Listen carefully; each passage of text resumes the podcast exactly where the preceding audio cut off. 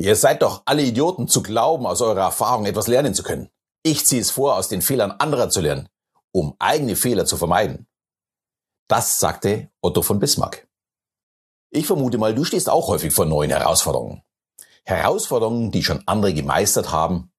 Und im Grunde müssten wir nur kopieren schon sind wir auf dem richtigen Weg. Leider ist das nicht ganz so einfach. Kopieren ist nicht gleich verstehen. Daher benötigen wir am besten die richtige Person an unserer Seite, die uns hilft, den richtigen Weg zu gehen und zu finden. Wie dieser Weg für unsere Entwicklung aussehen kann, werde ich heute mal genauer betrachten.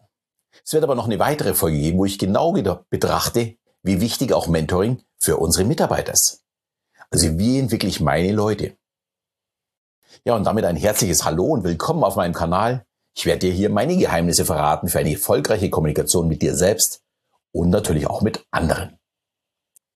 Ich habe in der Vergangenheit schon öfters über das Coaching gesprochen und wie wichtig ich es empfinde für mich und meine Entwicklung.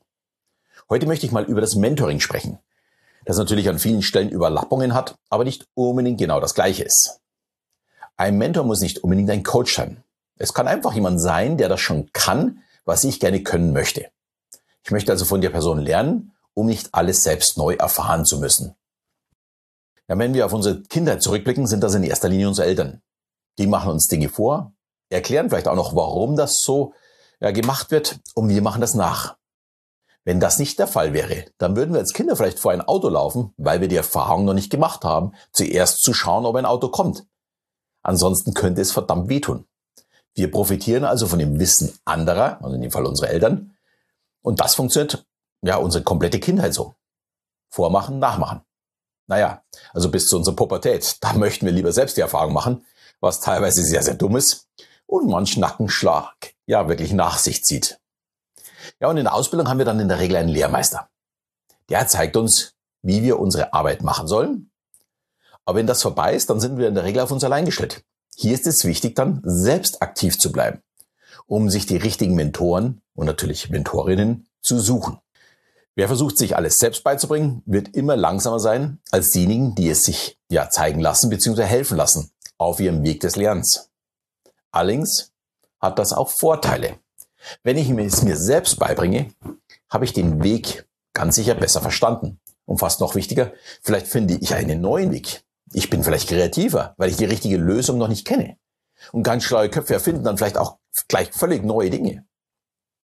Musste ich aber jetzt gleich ein bisschen bremsen. Für einen Teilbereich im Leben kann der Vorteil wirklich sehr stark sein. Aber überlegen mal, wie viele unterschiedliche Herausforderungen wir im Leben haben. Genau, sehr, sehr viele. Und wir möchten sicher nicht ja, für alles das Rad neu erfinden.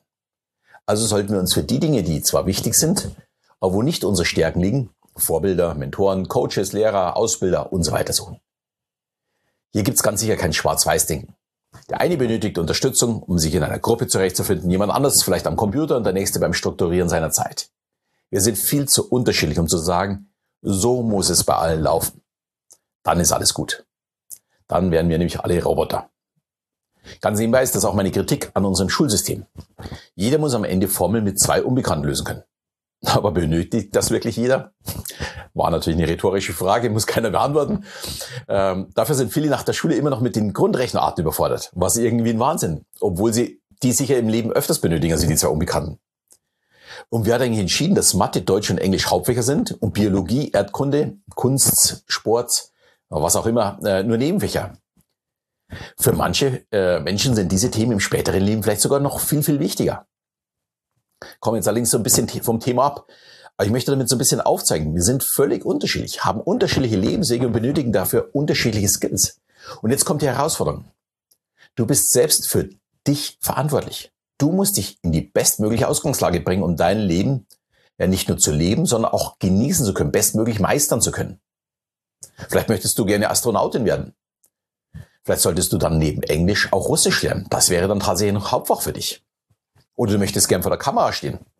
Da musst du an deinem Ausdruck und an deinem Erschein, äh, Erscheinungsbild arbeiten und so weiter. Es gibt unzählige Herausforderungen, denen wir uns ja stellen können, wo wir aber auch sagen können, hm, kann ich nicht. Deswegen ist es so wichtig, dass wir an uns arbeiten. Wir sind selbst dafür verantwortlich und daher ist es wichtig für mich, dass ich in meinem, ja, in meinen Entwicklungsbereichen Menschen um mich habe, die mich weiterbringen. Das kann auch nur für einen kurzen Zeitraum sein. Ja, und was macht dann tatsächlich ein guter Mentor für dich? Er hilft dir dabei, zum einen Vorbild zu sein und dir zu zeigen, was wichtig ist und auf was man sich konzentrieren sollte.